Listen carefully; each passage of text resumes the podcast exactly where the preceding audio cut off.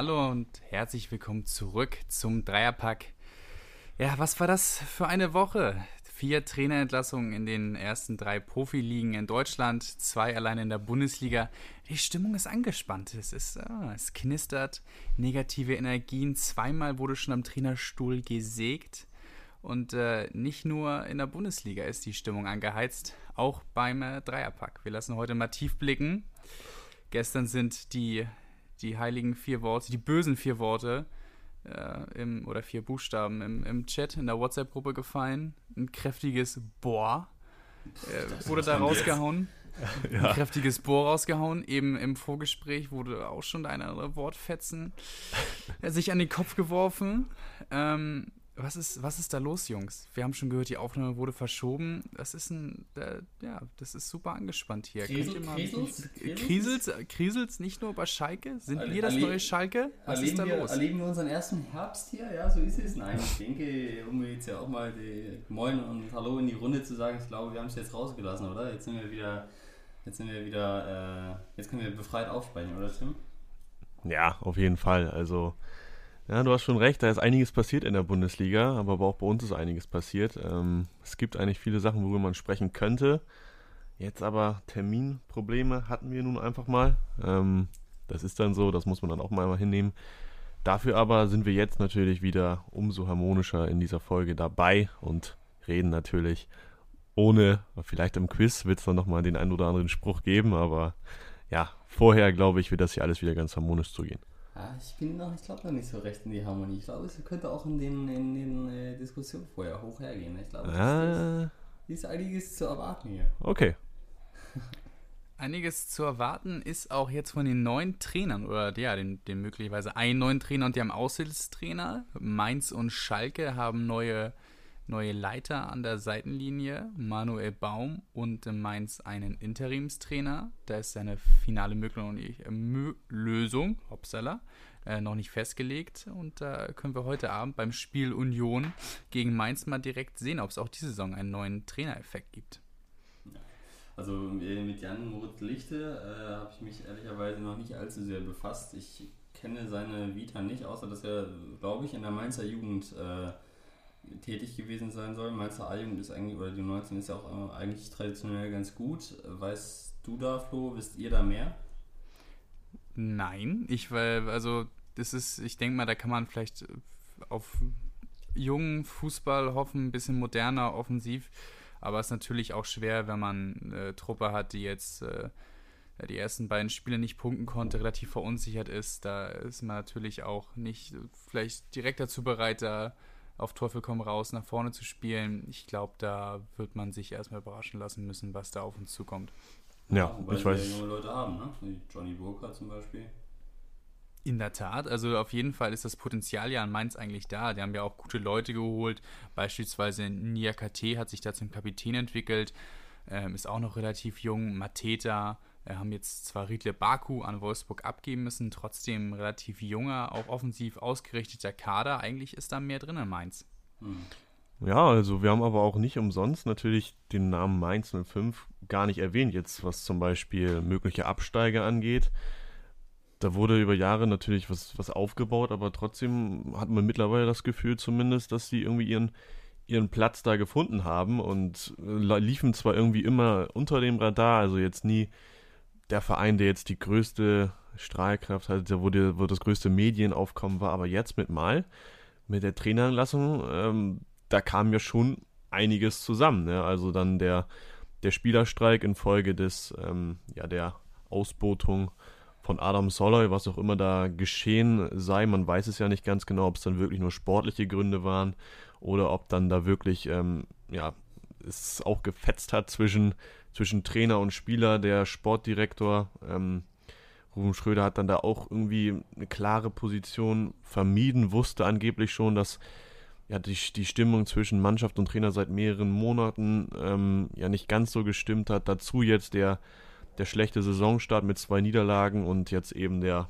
ja, 4-1-Niederlage gegen den, gegen den Aufsteiger ähm, aus Stuttgart. Also da da kam einiges zusammen und ähm, hätte man eigentlich so gar nicht erwartet, dass jetzt wirklich Mainz 05, der Karnevalsverein, ähm, ja der erste Trainer weg, äh, ja, der erste Trainerwechsel geschieht. Man könnte ja sagen, das ist ja wirklich, ja, das ist so, dass das Trainerkarussell hier trotz Corona ähm, beim Karnevalsverein als erstes ähm, ange, angeworfen wird, oder? Oder wenn man konkret und präzise ist, als zweites. Denn vorher Stimmt.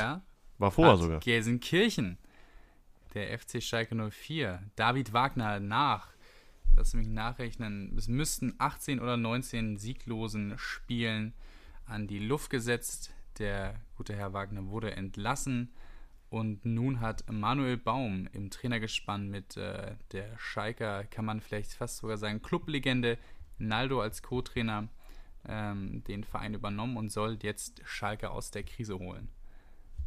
Hm. Ja, also das ist äh, sehr, sehr schwer abzusehen, was da passieren wird auf Schalke, weil einerseits Manuel Baum ja über eine große Expertise verfügt es wäre hätte er vom DFB auch trotz seines Misserfolgs jetzt zum Beispiel in Augsburg nicht so viel Vertrauen bekommen. Also ich glaube, der hat schon sehr, sehr viel Ahnung und äh, kennt sich sehr gut aus, hat taktisch viel auf dem Kasten und hat auch ein gutes Auge für Talente. Allerdings ist es, glaube ich, vom, ist ja auch vom Charakter, glaube ich, nicht so ganz einfach und jetzt mal im Klischee gesprochen, so wie er sich immer mit seiner Steppjacke da in, in Augsburg gegeben hat, weiß ich nicht, ob er so sehr zu Schalke passt.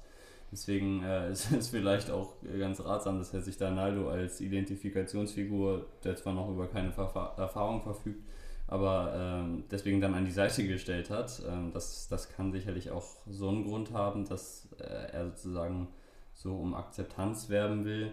Und äh, ich glaube, er wird es nicht leicht haben auf Schalke. Einerseits eben hinsichtlich der Akzeptanz, andererseits aber auch so eine total verunsicherte Mannschaft, die ja auch, äh, wo es ja auch an einigen Ecken und Enden ähm, an starken Spielern fehlt.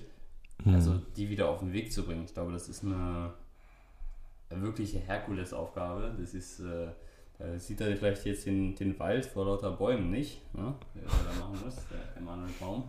Äh, da muss er jetzt mal jetzt hier Ja. die Wege ansetzen und radikal was abholzen, denke ich. Und vor allem auch eine jetzt riesen Drucksituation für, ja, für das sportliche Management, den Managementbereich. Weil wir haben es letzte Woche, nee, letzte Woche oder vorletzte Woche gesagt, ähm, jetzt ist eben wieder totale Häme, die über den äh, Club einherfällt, weil eben jetzt an Spieltag 2 und wie ich auch da gesagt hatte, nicht vor der Saison schon einem neuen Trainer die Chance gegeben wird, die ganze Vorbereitung mit dem Team ähm, zu absolvieren, womöglich nochmal den eigenen, einen oder anderen eigenen Wunschspieler da irgendwie zu integrieren. Sie haben an Wagner dann doch festgehalten. Es mag ja auch respektabel sein. Man darf auch nicht vergessen, wir haben immer noch Corona. Ja, ähm, vielleicht war es auch irgendwie finanziell prinzipiell erstmal irgendwie plausibler, den dann doch zu halten. Und vielleicht hat er die Mannschaft ja auch noch irgendwie gegriffen. Das wissen wir jetzt alles nicht. Aber jetzt sind wir eben in der, ja, in der Position, wo ein neuer Trainer installiert wird. Und jetzt ist eben auch der Sportdirektor unter einem erheblichen Druck, weil wenn das jetzt nicht funktioniert auf Anhieb, dann hat er schon ja, ein, ein riesengroßes Problem und dann wird auch ähm, ja in wenigen Wochen spätestens ja da der ein, der ein oder andere Kandidat in Frage gestellt werden und ich sehe das ja ähnlich wie du Max. Vielleicht ist er geeignet. Du hast es gesagt, er war jetzt auch beim DFB im Nachwuchs tätig. Ähm, was, ist, was ich wichtig finde, ist bei Schalke, dass die Ansprüche natürlich jetzt erstmal korrigiert werden, bevor das irgendwie ausartet wie zu einem zweiten HSV oder ähnlichem, ähm, dass man jetzt zur Bodenständigkeit. gegen Bayern ist schon mal gegeben, ne? genau, also da gibt es schon mal ein erstes Anzeichen. Ähm, aber ja, man muss irgendwie Bodenständigkeit zurückgewinnen, Realismus, die Ansprüche verstellen, vielleicht erstmal jetzt irgendwie eine sichere Saison spielen nach gerade diesem, ähm, nach diesem Start und ja, vielleicht ist da, möge da Baum der Richtige sein, der vielleicht auch ein bisschen auf die Entwicklung ähm, den Fokus legt. Dazu aber Naldo, der natürlich, wie du auch gesagt hattest, Identif Identifikationsfigur ist. Ja, das ist einfach so. Der passt super zu, zu Schalke, ähm, kann sicherlich auch menschlich einiges bewirken aber man muss auch äh, nicht oder darf nicht vergessen, dass er sportlich zumindest einer war, der aus etwas besseren Zeiten kam und mhm. auch er muss natürlich seine Ansprüche dann nach unten korrigieren. Ja, es gibt sind nicht mehr die Zeiten, wo sie ähm, ja über Dortmund hinwegfegen im Derby ähm, oder weiß ich nicht, geschweige denn Europa League spielen oder ähnliches. Champions League Halbfinale gegen United. Genau, das ist das sowieso nicht. Ähm, ja, es könnte funktionieren mit diesem Duo, also diese Kombination aus Entwicklung und Identifikation, aber wie gesagt, Schalke, bitte korrigiert eure Ansprüche, sonst wird das nichts. Ja, also, sonst sagst du erstmal Flo. Ja, nee, also vor allem Jochen Schneider, ne? Also das muss jetzt passen, weil warum muss jetzt Genau. ja auch ein bisschen in Erklärungsnot, warum gehst du mit einem äh, Trainer in die Saison, der seit äh, ja, 16 Spielen äh, kein, kein Sieg geholt hat, in der Vorbereitung auch nicht überzeugt und warum siegst du ihn denn nach zwei Spielen ab? Also das Mhm. ist, ähm, ja, da, da, da fehlt so ein bisschen, das ist für den Außenstehenden direkt nicht äh, erkennbar, was da der Hintergedanke war. Die Lösung war auch relativ schnell parat. Ist ja, kann ja manchmal im Fußball so sein, wirkt aber auch nicht komplett überzeugend, wenn dann am Ende der Woche schon das komplette Trainergespann steht. Ähm, auf mich jedenfalls persönlich, also wenn dann am, am Sonntag der Trainer fliegt und am Freitag schon neuer auf dem Platz steht ähm, und das alles schon passt, wirkt das für mich auch so ein wenig als, ich kann mir auch nicht vorstellen, dass sich da Leute drum gestritten haben, auf Schalke zu trainieren, aber auf jeden Fall ja, muss ja, die, die Bedingungen sind halt nicht optimal, das haben wir am Anfang schon gesagt. Also du bist ja unter, unter enormem Erfolgsdruck. Also du willst ja nicht der Trainer sein, der mit Schalke fast abgestiegen oder abgestiegen ist, ne? Ähm, und äh, deswegen auch nicht nur auf der Trainerposition jetzt äh, gewisse Ungeklärtheit äh, für die Zukunft, ähm, sondern auch auf der, auf der sportlichen Führungsetage. Ja, das Ja. muss klappen, klar. Also ich habe da direkt mal zwei Punkte zu. Also zuallererst glaube ich, dass Schalkes Anspruch in dieser Saison der Klassenerhalt oder Ziel der Klassenerhalt sein muss. So realistisch muss man Ja. sein. Und wenn man wieder mit einem anderen Ziel rangeht, sich irgendwie, wie du sagst, Tim, eine, eine ruhige und stabile Saison zu spielen, ich glaube, das ist einfach nicht realistisch vor dem Hintergrund, wie die Saison begonnen hat, vor dem Hintergrund, wie der Kader aussieht und vor dem Hintergrund, dass es jetzt am zweiten Spieltag oder nach dem zweiten Spieltag einen Trainerwechsel gegeben hat. Schalkes Ziel in dieser Saison muss sein, irgendwie da durchzukommen, das irgendwie durchzustehen. Und dann kannst du nach vorne gucken. Aber alles andere ist, glaube ich, fatal. Und äh, das führt dann wieder zu so einem Denken, dass äh, jetzt vielleicht Manuel Baum gescheitert ist, weil er nur 15. oder 16. geworden ist und in der Relegation es gepackt hat. Ähm, nee, mehr war vielleicht dann, oder ist vielleicht in dieser Saison da nicht drin. Und dann kann man gucken, was man nächste Saison, sagt. Aber ansonsten, auch wie du schon sagst, Flo, äh, wenn das schon so weit ist, dass äh, auf Schalke sich die, oder bei so einem renommierten Verein wie Schalke sich die Trainer nicht mehr drum streiten, da auf der Bank zu sitzen, das ist ja schon ein fatales Zeichen. Ich sehe das ganz ähnlich wie du. Und äh, was ich auch noch anmerken will, ist die Frage, warum erst jetzt der Trainerwechsel? Warum gibt man ihm nicht die, die Zeit, äh, auch schon in der Vorbereitung mit der Mannschaft zu arbeiten? Das ist ja eine Frage, die wir uns nicht nur auf Schalke jetzt, sondern auch vorher schon in den vergangenen Folgen und Wochen immer wieder gestellt haben. Ganz interessant dazu, ähm, Karl-Heinz Rummenigge im Phrasenmeer, ihr habt es ja, glaube ich, auch gehört, ne? Da hat er schon ja auch erklärt, äh, was hinter so einer Entscheidung steht, dass, dass er nachvollziehen kann, dass man es von außen oftmals nicht verstehen kann, warum dann nicht sofort äh, die, also jetzt entweder nach, einem- nach einer Klatsche, Kovac äh, in Frankfurt oder nach einer Katastrophensaison bzw. Rückrunde Wagner auf Schalke sofort die Reißleine gezogen wird.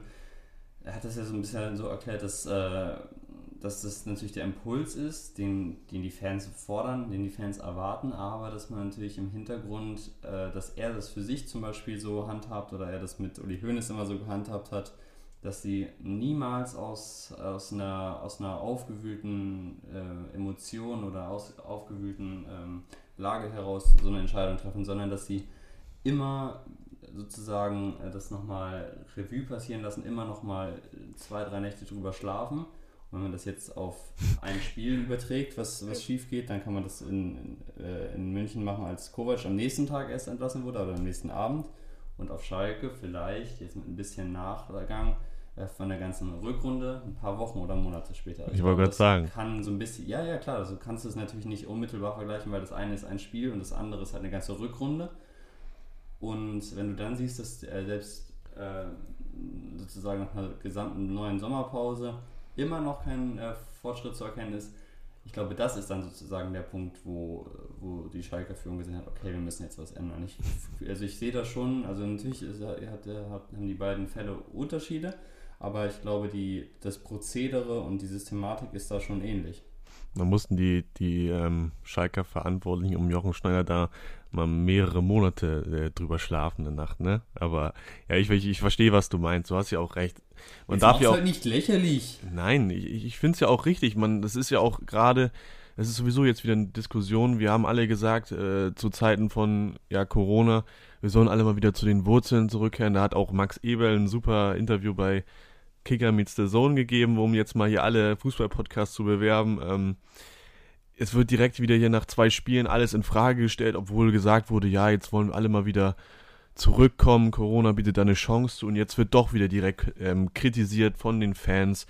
Es sollen, jede Niederlage wird sofort wieder nicht sachlich bewertet, sondern direkt werden wieder Trainerauswürfe ja gefordert und ist, ist ja auch prinzipiell richtig, ähm, deshalb zu sagen, wir, wir behalten den Trainer jetzt erstmal, aber klar, und nicht aus der Emotion, äh, Emotion heraus direkt zu handeln, aber es, es, war halt bei Schalke schon ja eine Entwicklung, die jetzt nicht schon erst seit ein paar Tagen ähm, ja, ich sage nicht, dass ich das richtig finde, sondern ich glaube, dass das einfach ein Grund ist dafür, dass es so lange gedauert hat oder erst jetzt passiert ist. Weil, weißt du, das ist, glaube ich, einfach nur ein Erklärungsansatz auf der Basis dessen, was äh, ja. ja. nun ein sehr erfahrener Mann wie Rummenigge da gesagt hat. Ne? Also ich hätte ihn also auch als Fan oder also sagen wir mal als Fußballfan als Außenstehender, den Rummenigge ja genau damit gemeint hat, hätte auch erwartet und ähm, ja, oder als, als sinnvoll erachtet, wenn Wagner nach Ende der vergangenen Saison rausgeflogen wäre. Aber ich, wie gesagt, das ist, glaube ich, nur so, ein, nur so ein,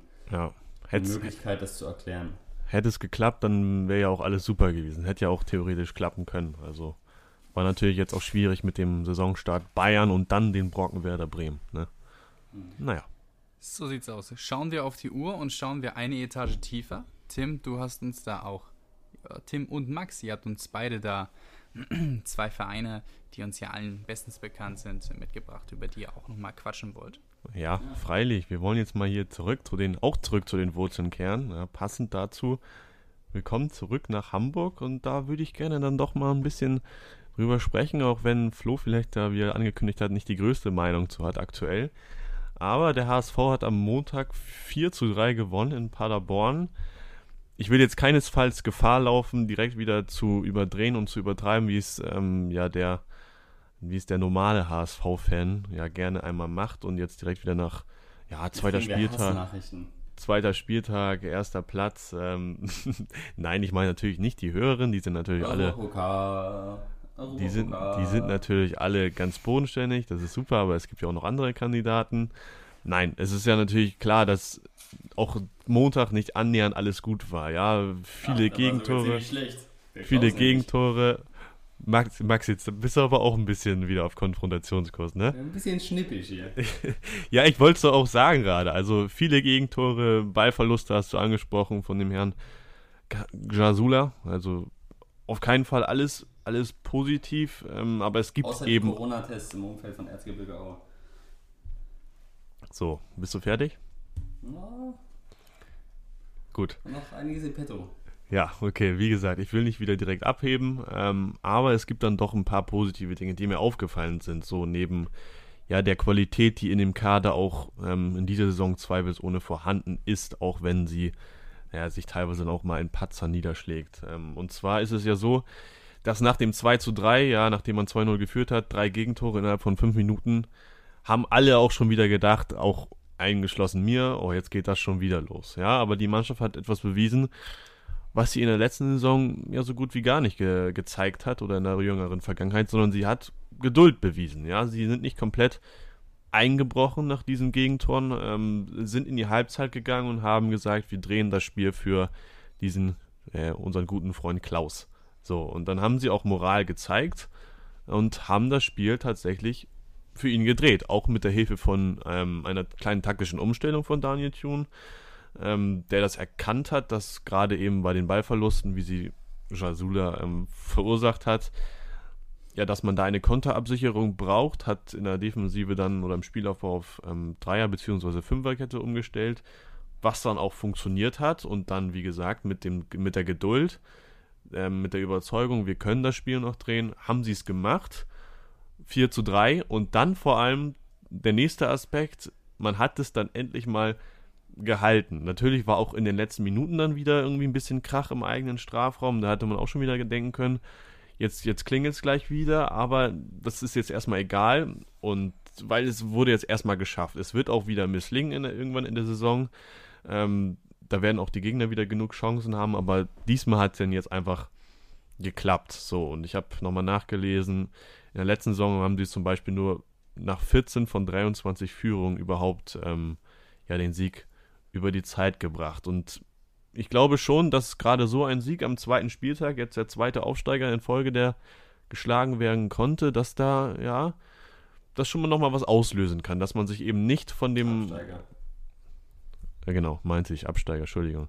Dass man sich nicht hat überraschen lassen von der, von den drei Gegentreffen, sondern dass man weitergemacht hat, geduldig, Vertrauen auf die Qualität, gepaart mit den taktischen Umstellungen. Also ich bin vorsichtig optimistisch, dass da ja irgendwas ausgelöst haben könnte innerhalb der Mannschaft, aber wie gesagt, ich möchte nicht direkt abheben. Ja, ähm, also ich finde, das ist immer so ein, also du hast es ja schon realistisch eingeordnet, aber ich finde, um jetzt mal das größere Bild hier aufzumachen, ähm, es ist immer so eine Krankheit von uns Fußballfans, mich von mir eingeschlossen, äh, dass wir nach so einem Spiel, was ja am Ende einfach aufgrund von Glück, sagen wir es wie es ist, äh, gewonnen wurde, dass wir daraus dann immer so ein äh, großes Ganzes zeichnen und äh, dann sehen, ja, das, dieses eine Spiel, daraus lassen sich schon solche Schlüsse ziehen. Das, das kann ja in gewisser Weise, also es geht, wie gesagt, es geht jetzt nicht gegen dich, sondern gegen, also das ist einfach eine Feststellung so mit Blick auf Fußballfans. So sind wir, ne? Dass wir dann gleich sagen, ja, jetzt ist alles anders, das nehmen wir als Indiz dafür oder als Beweis dafür, dass sich jetzt alles verändert und äh, am Ende war es Glück. Ne? Wenn du das in fünf Spielen, in zehn Spielen, äh, wenn das regelmäßig äh, gut ausgeht, dann kann man daraus irgendwie was, ja. was ziehen. Aber trotzdem glaube ich auch, um, um dich da auch zu unterstützen, ich glaube auch, dass der Kader ähm, in dieser Saison einiges ähm, mitbringt, um ja, oben mitzuspielen und auch Daniel Thune vor allen Dingen auch als Motivator ähm, und dann eben auch, wie du sagst, mit, mit taktischer Raffinesse äh, den, dem Verein helfen können. Allerdings sehe ich defensiv echt große Schwächen. Also das ist äh, einerseits ähm, jetzt mit solchen Ballverlusten, wie sie sich Yasuda geleistet hat, auch das kann man natürlich dann nicht auf jedes Spiel projizieren, aber trotzdem das hat er ja nicht nur in der albanischen Nationalmannschaft jetzt gemacht, sondern auch beim HSV in aller Regelmäßigkeit. Wenn der Mann auf der 6 spielt, dann ist das ein Unsicherheitsfaktor. Der kann zerstören, aber der kann nicht spielen, ist meine Meinung. Äh, der versucht immer Kunststücke, aber scheitert schon teils an einfachen Dingen und das ist ein großes Problem. Ich glaube, da haben sie, also sie, sie setzen ihn definitiv falsch ein, meiner Meinung nach. Und das kann Punkte kosten, wenn sie es weiter so tun. Und dann müssen sie halt sehen, dass sie jetzt defensiv auch in der Innenverteidigung Stabilität reinbekommen. Also es ist ja schon wieder so ein Wechselspiel, was auch durch Leistner Sperre, der jetzt zurückkommen könnte, begründet ist. Der kann, glaube ich, helfen. Ähm, wenn du aber dann entweder Ambrosius, der jetzt offenbar äh, auch oder möglicherweise noch den Verein verlässt. Nee, der hat aber gut gespielt. Der, der hat Montag wirklich gut gespielt. Ja, der ich, war ich mein, weitaus ich mein, besser als Haier. Ich will auch nicht sagen, dass er schlecht war. Ich will nur sagen, wenn du da halt immer so ein Wechselspiel aus Ambrosius, ja, okay. äh, Haier, Leistner David. und äh, Jonas David vor allem auch dann da drin hast, also es, es, sorgt halt, na klar, es ist erst der zweite Spieltag, aber das sorgt halt auch nicht für defensive äh, Stabilität und Abläufe, die du kennst, ne? Und Absprachen. Also das ist dann, ich finde, das ist, das birgt Gefahr, sagen wir es mal so, die, dieser Bereich des, des Spiels. Ist okay. Ja, Daniel Thune hat ja auch, ich habe letztens, äh, habe ich gelesen, 30 Formationen soll er letztes Jahr im Osnabrück ja. gespielt haben. War es Formation oder 30 verschiedene Aufstellungen? Eins, eins von beiden. Also das spricht natürlich für relativ viel Formation, Rotation. so viel gibt es doch gar nicht, oder? Ja, dann waren es vielleicht verschiedene personelle Aufstellungen. Ja, ja, genau. Aber es, ist, es spricht ja für relativ viel Rotation und das ist ja vor allem, wenn du beispielsweise relativ junge Leute wie äh, ähm, hier Onana hast oder dann auch nochmal, ich glaube, Bros ist es ja jetzt auch mit 22 oder 23 nicht ganz. Äh, der hat ja noch nicht so viele Profispiele gemacht und ist in dem Sinne vielleicht vom Alter her nicht mehr äh, würde man ihn jetzt nicht direkt zu den Unerfahrenen zählen, ist trotzdem noch nicht, will man mal sagen, gestandener Profi. Ähm, aber das ist ja vor allem für, vielleicht für junge Leute, kann das auf lange Sicht eher schwierig werden, wenn man mal spielt, mal nicht, wenn man mal eingewechselt wird und verschiedene Partner hat. Ich denke mal, vor allem in der Entwicklung für, jungen, äh, für junge Leute ist es wichtig, dass man da vielleicht, das war deswegen auch Jasula gesetzt, ähm, dass man da einen konstanten Partner hat, der vielleicht schon, vielleicht jetzt äh, nicht ähm, im, im, Spielerischen überzeugt, aber vielleicht äh, ein bisschen lauter auf dem Platz ist, Anweisungen gibt und mhm. dann den, ihn stellt. Ähm, kann ja auch sein, dass, dass er deswegen Jasula ähm, so einsetzt ist ja, ist ja durchaus möglich. Ja, aber er wird auch, wenn er, wenn er weiß, ähm, die Leistung ist schlecht, dann hat er auch gesagt, dann wird er ihn rausnehmen. Also es ist jetzt nicht so, dass er darauf ja, beharren ja auch würde. Doof, wenn er was anderes sagt. Ja, klar, also ist ja auch völlig. Auch ist. Aber nochmal, um jetzt kurz auf den Punkt von Max zurückzukommen, äh, um vielleicht das Thema dann auch direkt wieder abzuschließen, das wollten wir auch nicht zu groß machen. Hast du natürlich recht, so jeder Fan will dann natürlich immer direkt beim Sieg das Positive sehen und direkt sagen, oh ja, die Saison ist alles besser. Ich finde es aber ein bisschen besser, auch wenn es, ähm, auch wenn du natürlich recht hast, dass es nicht immer ganz angemessen ist. So vielleicht dann doch ein bisschen angemessener, als wenn man direkt nach jeder, jeder Niederlage sagen würde, ja, jetzt ähm, werden wir die Saison direkt, ähm, können wir direkt ganz vergessen. So, das ist aber dann so ein Ausgleichsspiel nach Niederlagen, bist du dann immer direkt deprimiert, du sagst, es wird schlecht und jetzt Finde ich so dann aber vielleicht besser, dass man auch aus positiven Resultaten dann zumindest das, was man rausziehen kann, ja, das dann auch, dann auch rauszieht. Also das finde ich besser. Ja, sollte wie gesagt auch äh, nicht jetzt speziell gegen dich, sondern im Allgemeinen. Nein, ich weiß. Beobachtung von Fußballfans. Hatten wir ja eben auch schon bei den, bei den Trainern die Diskussion, dass wir nach zwei Spieltagen direkt Konsequenzen ja, genau. äh, personell fordern, sowie aber auch versuchen, äh, zwei Spiele so unter zu interpretieren, dass wir da äh, in die Zukunft schauen können. Eine, äh, eine Anekdote noch zur, zur starken HSV-Offensive. Wir haben jetzt nur über, oder primär über die Defensive gesprochen. Aus Trainer Dirk Schuster, der hat dann doch jetzt mal auf der Pressekonferenz vor dem Spiel hat er gesagt, oh, der HSV natürlich eine super Offensive und die haben ja auch im Spiel gegen Paderborn noch Top-Leute auf der Bank gehabt, Top-Leute bringen können. Aaron Hunt als Offensivmann, Bakariata, Lukas Hinterseher und Gideon Jung. Hat er direkt bei Gideon auf dem Flügel verortet oder in der Sturmspitze. Ja? Da sieht man die Wuseln. Schön, schön, hat er sich einen klassischen Fauxpass geleistet. Schön auf der Zehenlinie. Ein, ein Mal, Malheuer. Aber was ist denn, ähm, hat er Bobby Wood vergessen? Ja, ein ja, Malheuer Fernandes. Der ist ja nicht stark. Bobby Wood, das ist doch Bernd Holz, das ist doch ein Talent. Der will nur einschlagen. Ja. Naja, gut einschlagen. Und um jetzt nochmal so einen galanten Übergang zu schaffen, äh, werden eventuell auch, und ich finde sogar auch hoffentlich, äh, wenn das wäre für die zweite Liga schön, St. Paulis äh, Neuverpflichtung. Und das, die haben es in sich. Das ist einerseits gestern Abend äh, exklusiv von der Mopo ähm, berichtet und wenig später mhm. offiziell, offiziell äh, mhm. verkündet. Das Aha. ist einerseits James Lawrence, der zum FC St. Pauli zurückkehrt. In der vergangenen der in der vergangenen Saison, wenn er denn gespielt hat, hatte auch einige, wirklich einige Bolzen drin, aber hatte überwiegend äh, richtig stark gespielt, richtig stabil. In der Innenverteidigung ist gar nicht so groß. Äh, ein walisischer Innenverteidiger vom RSC Anderlecht jetzt gekommen, war nicht so groß, ich glaube 1,83, aber trotzdem enorm kopfballstark und eine echte Kante. Und ähm, ja, das, das kann. Ngolo, eine, Kante? Ja, ja, Ngolo auch, ähm, gewissermaßen, also ein Wusler. Einerseits, einerseits mit seiner 1, Erfahrung ist, er groß, Max. Ist jetzt echt? Ja, okay, dann ja. habe ich. Hm, okay, vielleicht weil er so, so breit ist, wirkt er dann nicht so hoch aufgeschossen. Dann ist es mein Fehler äh, an der Stelle. Jedenfalls ist er kopfballstark und äh, auch mit 28 Jahren erfahren. Das ist auf jeden Fall einerseits fußballerisch, andererseits auch charakterlich, ist ein Publikumsliebling, eine Verstärkung. Und dann hat der FC St. Pauli noch einen Spieler geholt für die Offensive, den man nun überhaupt nicht auf dem Zettel hatte wenn man sich mit dem Verein beschäftigt, nämlich Guido. Äh, ja, wie er sich selbst nennt, Guido. Er hat gesagt, moin, ich bin der Guido. Und es ist, es ist, es ist Guido Burgstaller, der jetzt beim FC St. Pauli spielt, vom FC Schalke gekommen, der letzte Topstürmer, oh, nee, du. den Schalke noch hatte. Ja, es ist, äh, finde ich, erstaunlich. Also das war ja nun wirklich mal ein vielversprechender Erstligastürmer.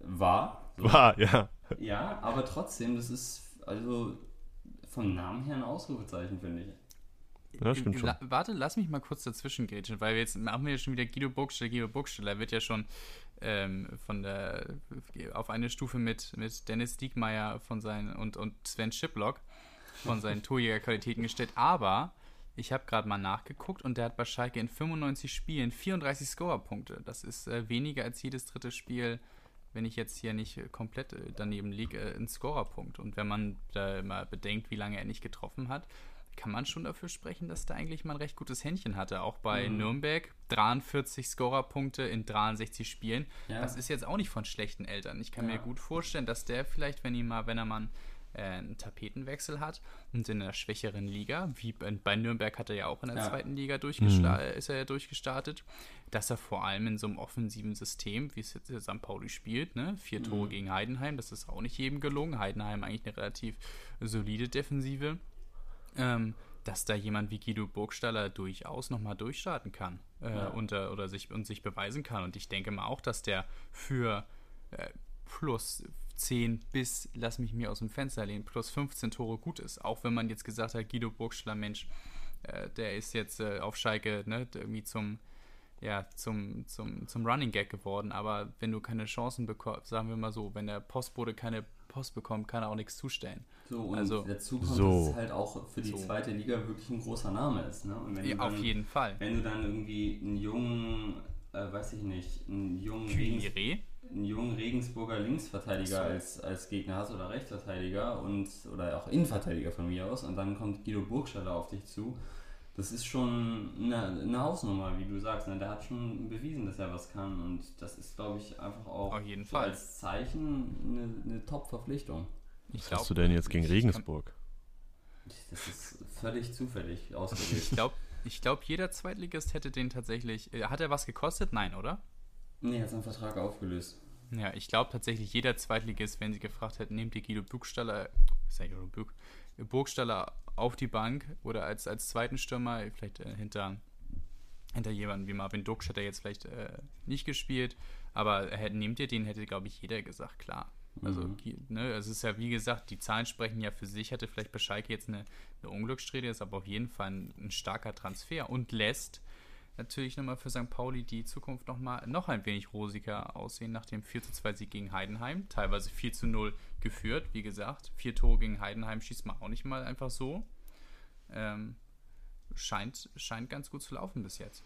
Wobei auch, also ja, äh, es läuft auf jeden Fall gut bis jetzt. Besser als man vor allen Dingen nach dem Aus gegen Elversberg im Pokal. Pokal hat seine eigenen Gesetze. Genau, aber, und das muss man auch wirklich betonen, da muss man bremsen. Also sowohl gegen Heidenheim als auch äh, im Auftaktspiel gegen Bochum hat es, auch, ist es auch mit viel Glück zugegangen für St. Pauli, äh, dass, dass sie da jetzt vier Punkte geholt haben insgesamt. Timo Schulz hat es gesagt Genauso wenig, äh, wie er nach dem Pokal nicht alles in Schutt und Asche reden wollte, wird er jetzt nicht durchdrehen.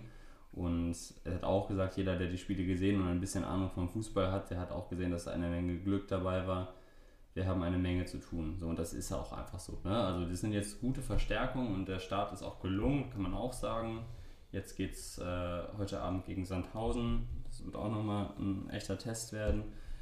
Aber ich glaube auch, da sollte man jetzt nicht die Erwartung zu hochschrauben. Auch St. Pauli ist gut bedient, wenn es äh, dieses Jahr mal nicht der Klassenhalt ist. Also nicht nur, sagen wir es mal so, sondern einfach. Abstieg. Eine, nee, wenn es mal eine sorgenfreie Saison gibt. Ich glaube, da, das soll St. Paulis Anspruch sein in dieser Saison.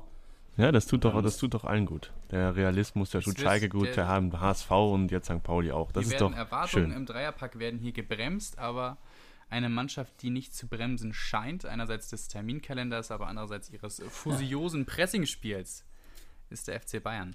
Max. Ja, und damit kommen wir zu, zur These des Tages und die geht ein bisschen kontra deiner Aussagen gerade. Meine These des Tages knüpft etwas daran an, was ich äh, schon in unserer Saisonvorschau gesagt habe und ich äh, vertrete die These, dass Bayern in der mindestens in der Hinrunde dieser Bundesliga-Saison große Probleme haben wird und womöglich auch nicht Herbstmeister werden wird. Oha, hast du bei Kicktipp jemand anders als Herbstmeister getippt?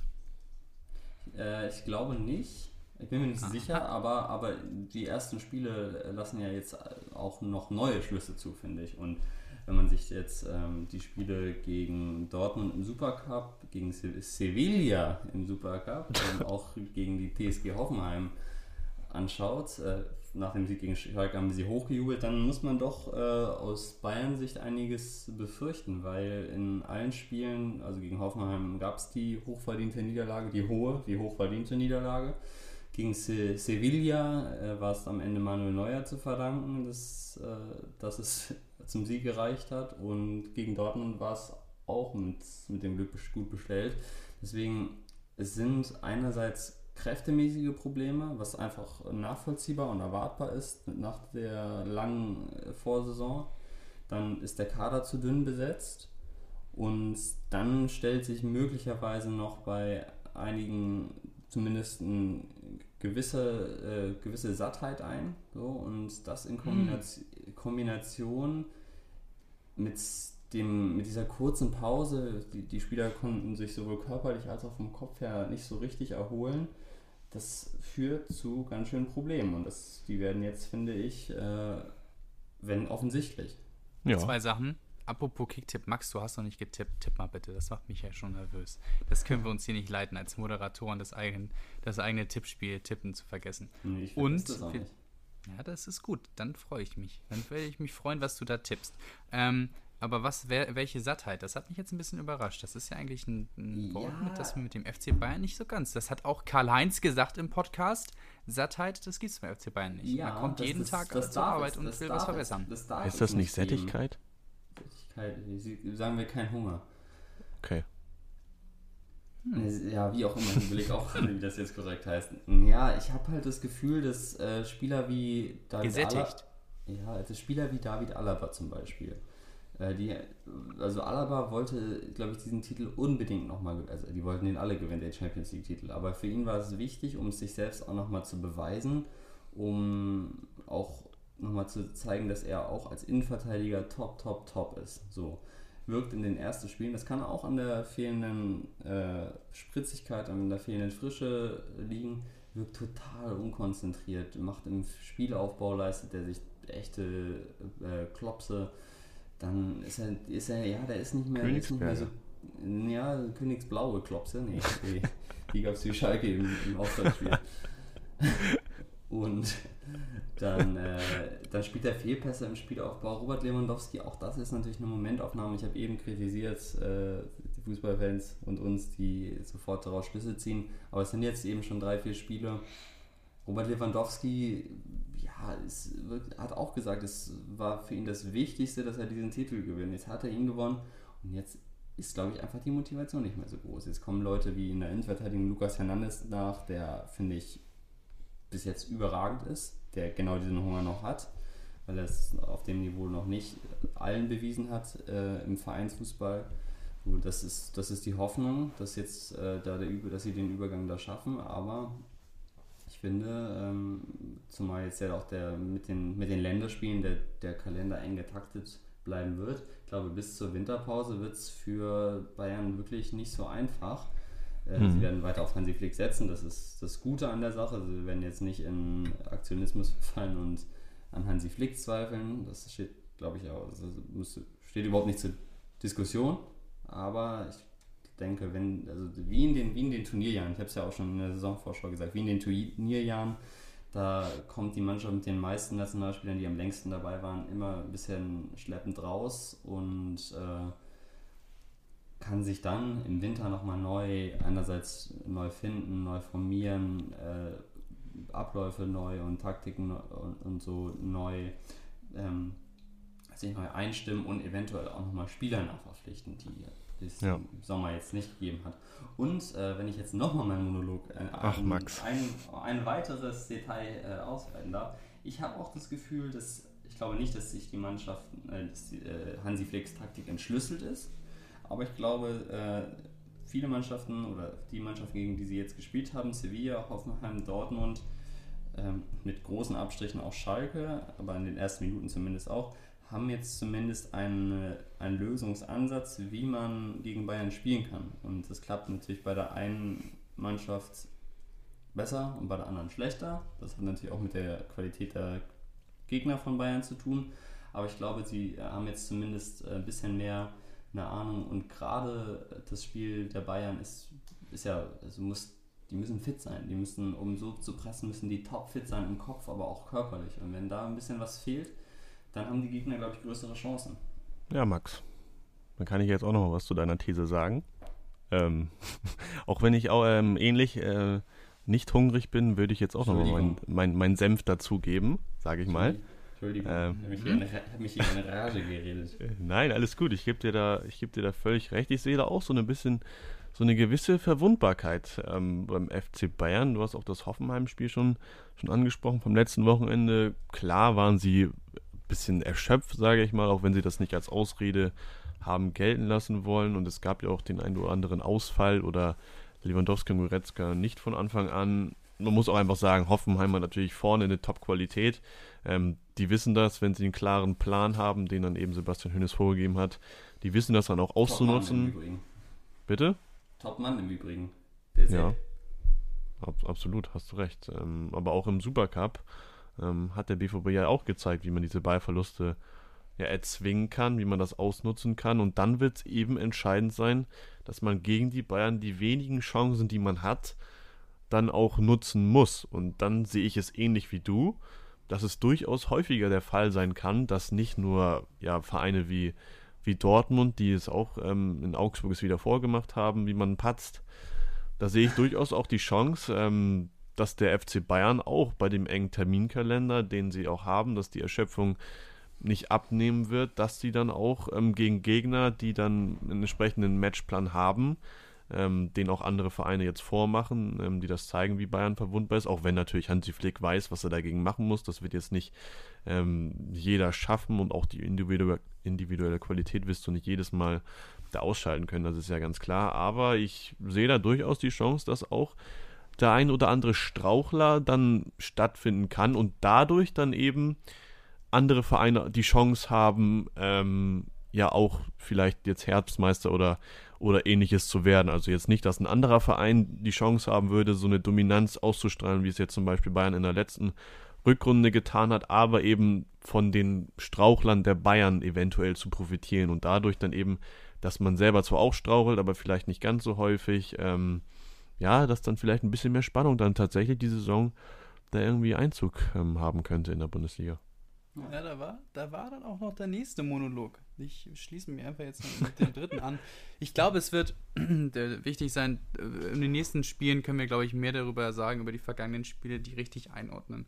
Also Sevilla hat jetzt auch ihre ersten beiden Auftaktspiele in der La Liga gewonnen, hat ja auch äh, die Europa League gewonnen, ist jetzt auch ne, keine, keine Mannschaft von, von irgendwoher. Die spielen da vielleicht auch oben mit. Ähm, Hoffenheim ist vielleicht auch nicht die verkehrteste Mannschaft und gegen Dortmund äh, zwei Tore zu fangen, ist jetzt äh, vielleicht auch nicht äh, so, so schlimm. Ich glaube, es wird äh, entscheidend sein, wie man das einordnet. Es ist entweder die Gegnerstärke oder es ist doch äh, eine gewisse Müdigkeit, die sich bei Bayern einsetzt. Äh, nevertheless ist es, glaube ich, trotzdem wichtig für Bayern, äh, Spieler noch dazu zu gewinnen. Vor allem, weil ja. beispielsweise ein Javi Martinez ja eigentlich äh, gefühlt schon äh, lange weg ist. Das heißt, nochmal ein, ein Mittelfeldakteur neben Thiago aus dem Kader wegfällt. Ich glaube, das kann man aber auch lösen, indem man einfach äh, jetzt nochmal, ich meine, bis Montag ist Zeit. Ich finde, bis dahin muss noch was passieren. Aber es gibt ja auch viele Spieler, ähm, die, finde ich, ins Profil des FC Bayern passen könnten, die noch auf dem Markt sind. In der Innenverteidigung ist ein Toni Rüdiger äh, fünfter Mann bei Chelsea. Also das finde ich durchaus könnte ein Mann von FC Bayern sein. Ein Hudson O'Doy ist nicht mehr gesetzt, wenn man den als vierten Flügelstürmer leiht oder auch ein Ruben Loftus-Cheek, ähm, Verzeihung, Ruben Loftus-Cheek ist, ist auch noch äh, zu haben per Leihe. Also wenn man einfach solche Spieler sich dazu holt für die zweite Reihe, die dann mal jetzt äh, nehmen wir mal den Lieblingsgegner gegen Augsburg dann nochmal reingeworfen werden, die wollen sich dann natürlich dann auch beweisen und äh, die müssen da auch keinen Riesensprung machen. Solche Spieler haben Qualität. Ich glaube aber, es ist einfach wichtig für den FC Bayern, ein paar Spiele dazu zu gewinnen, damit sie nicht in jedes Spiel auf der letzten Rille reingehen. Ich glaube, nicht jede Mannschaft so. wird so gut spielen äh, können wie, wie, wie Hoffenheim und das so, so gut ausnutzen. Ähm, das ist vielleicht auch einfach durch deren Qualität geschuldet. Es ist aber trotzdem wichtig für den FC Bayern, Spieler, den Kader weiter eine gewisse Tiefe zu geben, damit ähm, auch ihre Spielidee weiter mit einer gewissen Intensität geführt werden kann, äh, durch welche sie dann auch nicht schlagbar sind. Brazzo, mach was. Du, du sagst gerade, Flo, äh, du weißt nicht, ob es jetzt die, oder ist es die Frage, ist es die Stärke, äh, die Schwäche der Bayern oder die Stärke der Gegner? Ich glaube, es ist beides und Ja. vor allen Dingen die, und, und diese starken Gegner haben jetzt aufgezeigt, wie es gehen kann, wie, das meinte ich eben, das wird nicht jede Mannschaft so umsetzen können und Tim, du sagst ja auch völlig richtig, äh, die individuelle Qualität wird sich auch immer wieder dann durchsetzen bei Bayern. Ähm, trotzdem ist es, finde ich, ein, ein Warnsignal, gerade vor, auch vor, der, äh, vor dem Hintergrund, dass jetzt Leute wie Ivan Perisic, der hat in der Champions League auf Top-Niveau äh, gespielt, und auch Filippo Coutinho äh, weg sind so. Und klar, ich, ich halte auch einen Hudson Odoi zum Beispiel oder auch beispielsweise einen Toni Rüdiger für gute Verstärkung in der Breite, aber die sind auch mal, trotzdem nicht auf dem Niveau der Leihspieler, die den Kader in der vergangenen Saison ergänzt haben. Also ich glaube, dass es auf jeden Fall äh, schwieriger werden wird, wenngleich ich am Ende der Saison trotzdem, wie wir es alle in der Saisonvorschau gesagt haben, glaube, dass Bayern oben stehen wird. Ja, ich glaube, das war jetzt für den FC Bayern ein Schuss Ganz vom. Bug. Und ich äh, hoffe mal, dass, dass der Hassan da sein Notizbuch aufblättern wird, mal gucken, was in den Kontakten noch geht, Uli den ruft einen oder nochmal anderen an. Anruf tätigen wird und dann rollt ja vielleicht auch nochmal der eine oder andere schwarze Mercedes an die Siebener Straße und liefert dem FC Bayern noch den einen oder anderen Superstar für den Kader.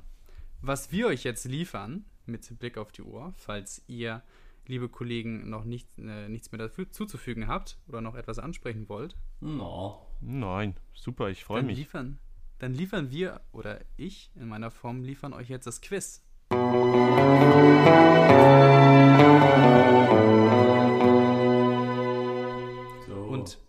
Passend, passend zu meinen beiden Niederlagen äh, in den letzten beiden Quizzen habe ich mich jetzt zurückgezogen. Ich übernehme das Ganze jetzt als Quizleiter und habe, ich habe es schon angesprochen, am Montag ist der letzte Tag der sehr, sehr langen Transferperiode und ich habe jetzt euch mal ein kleines Transferquiz äh, vorbereitet, die beiden Herren. Ihr startet jeweils mit zwei Fragen und danach gibt es äh, eine zwei abschließende Fragen, die ihr beide beantworten dürft. Ähm, jede Frage gibt einen Punkt. Es gibt auch noch eine Bonusfrage bei möglichem Gleichstand. Ich würde euch an der Stelle fragen, ob ihr bereit seid. Ich hatte auch, ich hatte ja auch letztens schon ein kleines Transferquiz. Ne? Ich bin gespannt, Ja, was du da noch rausgefiltert hast. Oh, Entschuldigung. Oh. Entschuldige. Ah, das ist doch die Schärfe, die wir uns wünschen. Ja. Jetzt, jetzt bin ich aber umso motivierter jetzt hier ähm, nee, es Ding sind, zu es, gewinnen. sind, es sind Fragen, äh, wo ihr sagen würdet, äh, Kategorie äh, zu lange auf Transfermarkt unterwegs gewesen. die man, die man wissen, wissen, dass man, äh, dass ihr beide wohl mir wohl äh, zuteilen würdet. Aber Max, wir äh, müssen wieder einfach nur raten. Hm. Also, wer möchte denn von euch beiden anfangen? Ja, ich habe ein bisschen Angst vor Max. Der ist ja jetzt hier auf einer Erfolgswol äh, Erfolgswolke 7. Genau. We- äh, nicht auf einer Welle? Auf Genau. der Laola? Auf der Erfolgswelle Ja, Tim, Tim 7. sag du mal, Auf der Laola durch du den starten willst oder nachziehen willst. Heute gibst du mir mal die Chance. Mhm. Siegesichert, der Herr Weinhold. Ich bin nicht siegesicher, aber ich Was hast du denn bin letztes, hochmotiviert. was hast du denn letztes Mal noch gemacht? Hast du Flo Ich entscheide, lassen? jetzt Tim fängt an. Ja gut, ist ja auch egal. So. Ja, mache ich. Tim, ich äh, möchte von dir wissen, welcher dieser Spieler hatte, hat bei seiner kurzen Zeit in England den Meistertitel gewonnen und ist äh, zurzeit oder war bis vor kurzem in der Bundesliga aktiv? Ist es Harvard Nordweit, Andrej Kramaric oder Adamola Lukman? Lukman Bitte, Welcher von diesen drei Spielern? Frage? ist äh, englischer Meister geworden? Nordweit, Kramaric oder Lukman? Jetzt freut mich, dass du die Frage einfach findest, Max. Ja, komm. Ich weiß es nicht. War nicht, war nicht äh, Nordweit nur bei Norwich oder so? Vom Namen her würde das natürlich passen. Nordwich. Norddeutsch. Nordwitch. Ah, der, der, der Lukman, der wurde doch jetzt schon wieder mit, ähm, Der ist jetzt äh, Fulham bei in Verbindung Fulham gebracht, genau. ausgeliehen. Kann ich verraten, Fulham ist nicht Meister geworden. ist, er, ist, es, ist es ein US-Amerikaner? Mhm. Lookman? Nein. Ja. Nee. Nicht? Nee. Doch, Engländer. Das ist ein Engländer. Ein waschechter. Man, ich weiß leider nicht, wo Kramaric vorgespielt hat. Ja, das ist, wär, ist natürlich wichtig, äh, um diese Frage zu beantworten, äh, zu wissen, wo diese Spieler vorher gespielt haben könnten. Absolut. Und ob dieser Verein möglicherweise englischer Meister geworden ist. Absolut. Ähm, Das ist das äh, Rätsels Lösung. oh Mann. Ich weiß es nicht. Dann sage ich, das ist jetzt hier ein 50-50-Ding, beziehungsweise Zwischen? 33, 33, 33 Ding. Ah. Tim überlegt noch. Max scheint sich sicher die Antwort auf diese Frage. Der wird äh, sich zu direkt. Wissen, äh, er, es ist ja schon fast schon, er prahlt da mit seinem Wissen. Also Max scheint heute sehr, sehr. Confident zu sein. Bestimmt kriege ich gleich eine Frage, wo ich überhaupt keine Ahnung habe. Ja, das. Äh, Weiß, Mann, ich weiß nicht. Dann sage ich halt, sein. ich sag Ziemlich Kramaric, ich weiß es nicht. es ist äh, absolut richtig. André. Kramaric war bei Leicester. Ja? Bevor er, Klar. ja, war bei Leicester. Ich meine, er ist sogar in der, in der Winterpause erst dazugekommen. Ähm, nicht von Dynamo Zagreb, sondern von HJK Reda, meine ich. Äh, jedenfalls einem Verein aus der kroatischen Liga. Ist er zu Leicester City transferiert, ist er aber überhaupt nicht durchgestartet. Wollte Äh, sagen. und dann Hätte man zu gehört. Hoffenheim transferiert. Aber ist äh, englischer Meister geworden. Max, das wusstest du. Ja, selbstverständlich. Wünschst, du dir, wünschst du dir den beim FC Bayern jetzt noch? Ja, der muss halt spielen eigentlich, ne? Und äh, du kannst ihn halt, finde ich, nicht hinter Robert Lewandowski parken und dafür ist er dann doch recht teuer. Also ich, ich finde ihn überragend, aber ich glaube halt nicht, dass es halt, also es brauchst halt eher jemanden so von der Güteklasse eines Sandro Wagners, der ja, wobei in dieser Saison, wenn ja, es wäre wär schon ein guter Transfer. Also ist halt eine absolute Verstärkung, ne? Also Zirk in allen Güteklasse. Ehren und ich halte auch von Zirk viel oder Xerxi. Ähm, aber das ist natürlich noch nicht so weit wie Kramaric. Wobei Kramaric ja auch schon 28 ist, glaube ich, ne? Also auch nicht mehr so jung. Die Ja, Herren, fair. ich habe euch doch gefragt, ob ihr noch was auf dem Herzen habt. Jetzt sind Ja, wir hier beim. Quiz und wir gehen wieder in die These. So. Güteklasse Sandro Wagner ist äh, nicht die nächste Frage, sondern Güteklasse Kevin Prinz Boateng. Max und ich möchte von dir für den ersten Punkt äh, wissen, bei welchem Verein Kevin Prinz Boateng nicht gespielt hat. Kevin Prinz Boateng hat jetzt sein tritt jetzt sein beim AS Monza, dem neuen Verein von Silvio Berlusconi in der italienischen zweiten Liga, sein 14. Profistation an. Und ich möchte wissen von dir, bei welchem Verein er nicht gespielt hat. Ist es A. Las Palmas, UD Las Palmas, B. Sassuolo oder C. West Ham? West Ham, Ganz sicher? ziemlich.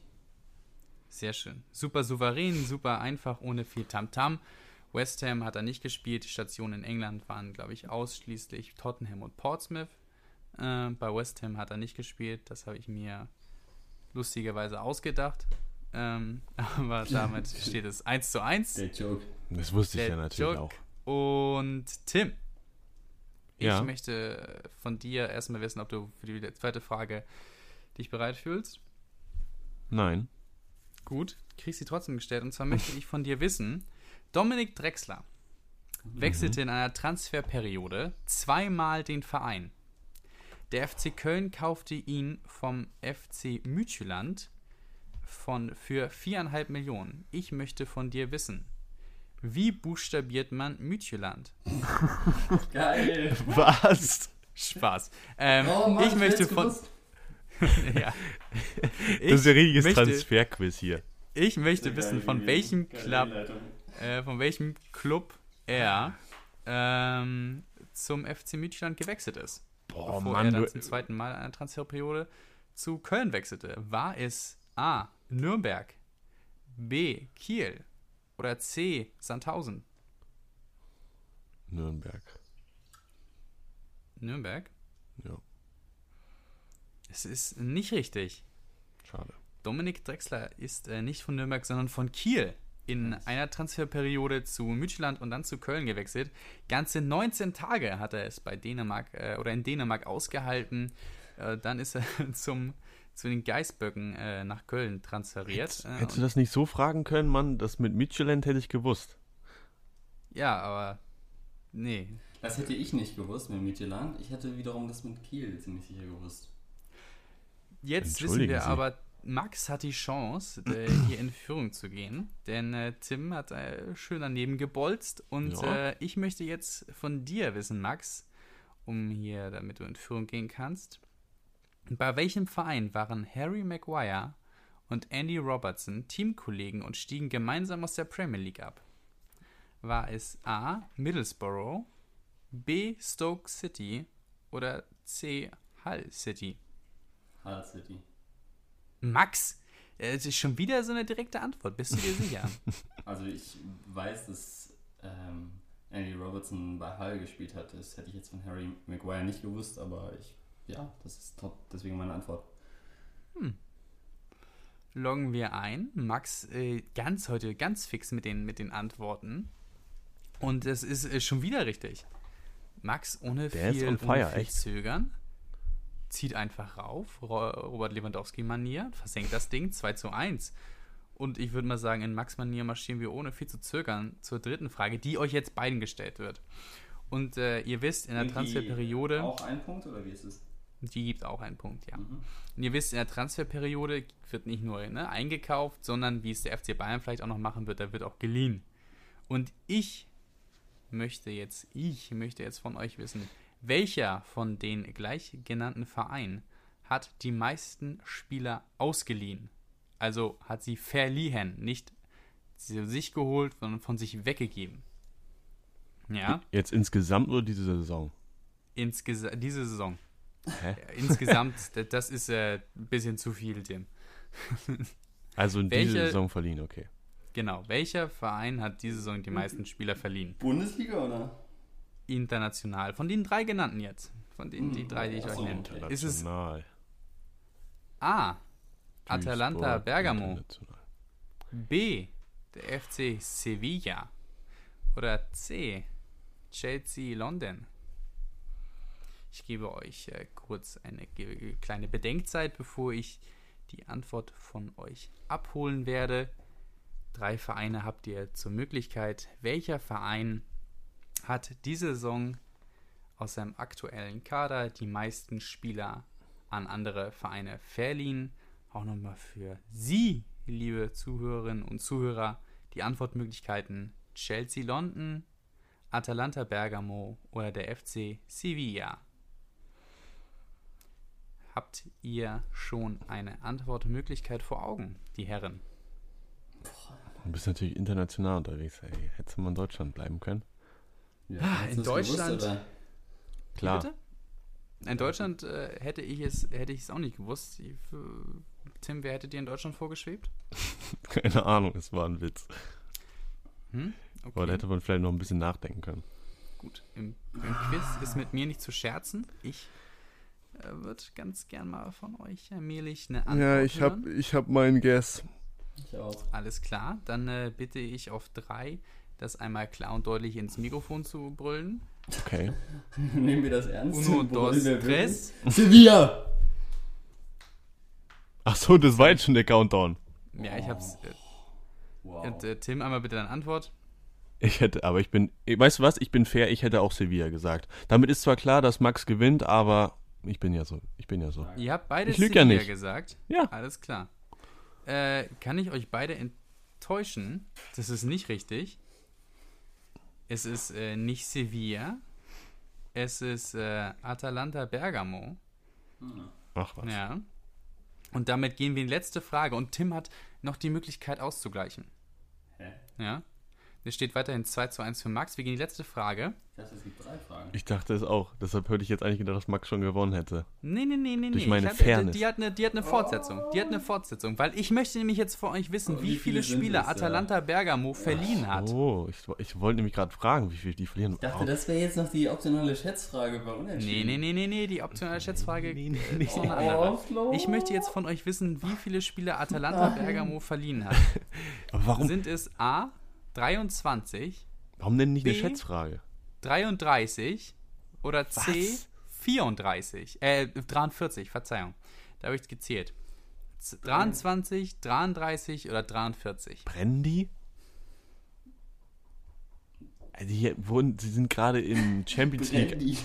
Champions League Viertelfinale, weiß ich nicht, knapp ausge, ausgeschieden und jetzt verleihen die so viele Leute, weil- also, hä? Verwirrung, Verwirrung bei den äh, Quizzern, vielleicht auch bei Verwirrung bei Ihnen, lieben Zuhörerinnen und Zuhörern zu Hause. So, kann man so viele Spieler jetzt- ausleihen? Ist das überhaupt möglich? Ja, aber ich dachte, wir machen es wie immer, dass 3, 2, 1 kommt und dann macht er mit mal. Äh, äh, äh. Betrügt. Hatte Tim eigentlich eine andere Wirklichkeit als Sevilla? Wollte Tim eigentlich Atalanta sagen, hat aus Fairness nur Sevilla gesagt? Wir werden Nein, ich es hätte nie wirklich wissen. Sevilla. Hallo, so bin ich doch nicht. Aber ich würde gerne mal wissen, was jetzt eure Antwort ist. Okay. Ähm, Habt ihr beide eine? Ja. ich muss jetzt was anderes sagen als Max. Tja, Ja, du ich- das- Geben wir Tim noch sag. kurz Zeit. Ja, das ist das Problem. Ja, nee, ich hab was. Tim, auch du fühlst dich bereit, deine Antwort abzugeben und möglicherweise in die Verlängerung zu Aber gehen. lass mal, lass mal A, B und C sagen, weil das andere ist dann- startet alles mit drei und das sind so lange Worte. Okay. Alles klar. Dann sage ich nochmal, A sind 23, B sind 33 und C sind 43. Mhm. Alles klar. Kann ich von drei runterzählen? Mhm. 3, 2, 1. A. Ah, Mann! Beide nehmen A, 23. Und äh, damit 33. kann ich euch, äh, ist es natürlich logischerweise so, dass sie einen Sieger haben. Und das ist an der Stelle der Herr Weinhold, können wir schon mal sagen. Applaus, Applaus, Applaus, weil ihr beide die gleiche Antwort habt. Ähm, Geh doch auf die goldene Mitte, falsch. Mensch. Ihr liegt aber beide falsch. Und zwar sind es nicht 23, sondern 43. Alter, was ist Atalanta? Bergamo hat äh, 43 Spieler verliehen. Das ist ja Das ist ganz interessant. Könnt ihr mal bei Transfermarkt nachgucken. Bei Atalanta Bergamo verliehene Spieler. Ähm, das äh, bewegt sich über zwei Seiten. Äh, wie das Ganze funktioniert, bin ich auch noch nicht ganz durchge. Das sind zwei ich bin- Kader. Ja, ich bin darauf gestoßen. Es gibt von der Sportschau auf YouTube einen, einen interessanten Clip über verliehene Spieler, über das Leih, genau, über das Leihgeschäft mit verliehenen Spielern. Darüber bin ich drauf gestoßen. In der letzten Saison war es, glaube ich, noch extremer und da hatten sie 56 Spieler verliehen. Also, Ähm, ist auf jeden Fall. Bist du- Ist, ich meine, das hat äh, äh, etwas zu tun mit, mit, mit Finanzen und dem Financial Fair Play. Möchte mich da jetzt aber nicht festlegen und zu weit aus dem Fenster legen und unseren Aber Hörerinnen und ist- Hörern da falsche Sachen versprechen. ist- aber es sind auf jeden Fall unfassbar viele, viele, äh, viele Spieler. Es sind, viele bewegen sich im Marktwert 50.000 bis 150.000. Also da sind jetzt keine Millionenkaräter äh, an andere Clubs ausgeliehen. Aber viel wichtiger, Max. redest du, aber redest du jetzt hier auch wirklich von dem Profikader oder wird dann auch gesagt, Nee, der nee, nee, nee, U11, du der, kannst- der U11-Spieler soll jetzt hier mal ein bisschen Spielpraxis bekommen im Nachbarort? Nein, nein, ich rede hier von dem Transfermarktkader.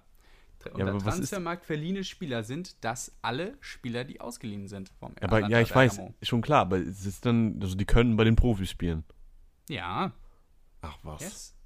verrückt. So sieht's aus. Es ist äh, durchaus, es ist nicht zu glauben, wie auch Tim hier den Anschein macht, äh, nicht zu glauben ist auch, dass Max back-to-back Sieger Max, eingefahren hat. Erster Sieg Nicht gegen nur- mich, herzlichen äh, Glückwunsch. Erst nicht nur gegen mich, Gegen sondern auch gegen Tim. Das ist sein dritter Sieg. Und wolltet ihr wollt nochmal die, die Schätzfrage hören? Einmal, oder die, die Bonusfrage einmal noch? Mhm. Die Bonusfrage wäre gewesen, wie viel Transferplus hat äh, Mütjeland mit Dominik Drexler gemacht? Gib mal eine, gib mal eine Stelle Schätzung ab. Du, was hattest, dürfen wir nochmal wissen, wie viel er gekostet Zweieinhalb hat? Millionen hat Mütjeland für ihn bezahlt. Ich würde gerne wissen, ob sie welches Transferplus sie gemacht haben. Sag, 500.000. Zwei Millionen. Max, auf den Punkt. Also jetzt läuft's. Zwei Millionen. Ja, das liegt aber auch daran, Für viereinhalb dass haben du sie vorhin ihn die andere verkauft. Zahl gesagt hast. Du hast vorhin erzählt, dass er für 4,5 nach Köln gegangen ist. Und jetzt sagst du, dass er mit zweieinhalb zum Mütjeland gekommen ist. Dann ist es auch relativ Betrug! Ja, ja, Betrug! Okay. Na, Ehrlich Betrug. das. Ehrlich Betrug. Was soll das, Max? Ja, wenn ich dann wollte nur Ja, wissen. blinder Betrug ist das. Ja, aber nein, wir sind jetzt, Wird mir noch der Sieg aberkannt jetzt? Nee. das hätte wäre nee, dir, aber jetzt ist ja fair. War ein Fauxpas meinerseits. Wir sind Passiert beide auch mal. fair, Mensch. Ich war Es vorhin fair, jetzt bist du fair. Alles gut. Es ist früh. Kann mal Glückwunsch. passieren. Faire Folge. Ja, heute sind wir mal nicht müde gewesen, weil es spät ist, sondern weil es früh ist. Aber wir haben es auch wieder geschafft, oder? Das äh, finde ich eine schöne Folge geworden. Das, Absolut. Äh, ja, wir wollten ja, haben wir ja schon über unsere sozialen äh, Medien angekündigt, wir wollten mit einer guten Folge für die Verspätung entschädigen. Ich denke und hoffe, dass uns das gelungen ist. Was sagt ihr? Ich bin absolut Schon lau. zufrieden. Sebastian Schonlau. Sebastian Schonlau und äh, ja, in diesem Sinne. Kurz, kurzer, kurzer Ausblick hier noch auf, auf, die, auf den Kicktipp. Also ich weiß nicht, was mit dem Lasse los war, aber nach den 21 äh, Punkten im ersten Spieltag waren es am zweiten Gesch- äh, sage und schreibe null. Glückwunsch. Hat er, nicht, hat er nicht getippt oder hat er. Doch, hat er. Getippt. Ja, gut. Und jetzt auch mal einen kurzen Lasse? Shoutout. Ähm, liebe, an- liebe Grüße, alles Gute an der Stelle. Habt, ihr- habt ihr gesehen, ähm, welche weibliche Kandidatin am zweiten Spieltag die meisten Punkte geholt hat? Ja, das ist deine Freundin. Absolut. Shoutouts Und- an der Stelle. Und äh, punktgleich mit deiner Freundin. Übrigens Gali. Liebe Grüße, alles Gute. Meine Mutter. Auch die Ach was. Liebe Ga- Grüße, alles Ga Gute. auch Gali. Grü.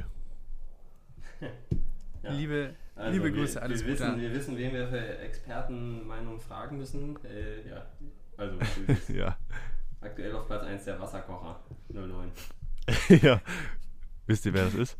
Liebe Ah. Grüße, alles Gute. Liebe Grüße Okay. an der Stelle an Niklas, den Wasserkocher. Fair. So, So. Liebe Grüße auch an meine, an meine Kickbase-Gruppe. Äh, Vielen Dank für äh, Kalajdzic, 13 Millionen. An dem werde ich noch viel Freude haben. Danke an äh, denjenigen, der mir den verkauft hat. Ja, Ja. liebe Grüße, alles Gute an der Stelle. Was gibt's nachher zu essen? Wollen wir das auch noch klären? Wer hat gekocht? Äh, wer hat eingekauft? Der Wir grüßen Wasserkocher. alle. So, Also, wir grüßen Schluss alle. aus. Schön, Finito. schöne Woche. bis dahin. Ah, ihr wisst. Gute Zeit. Tschüss. Ciao.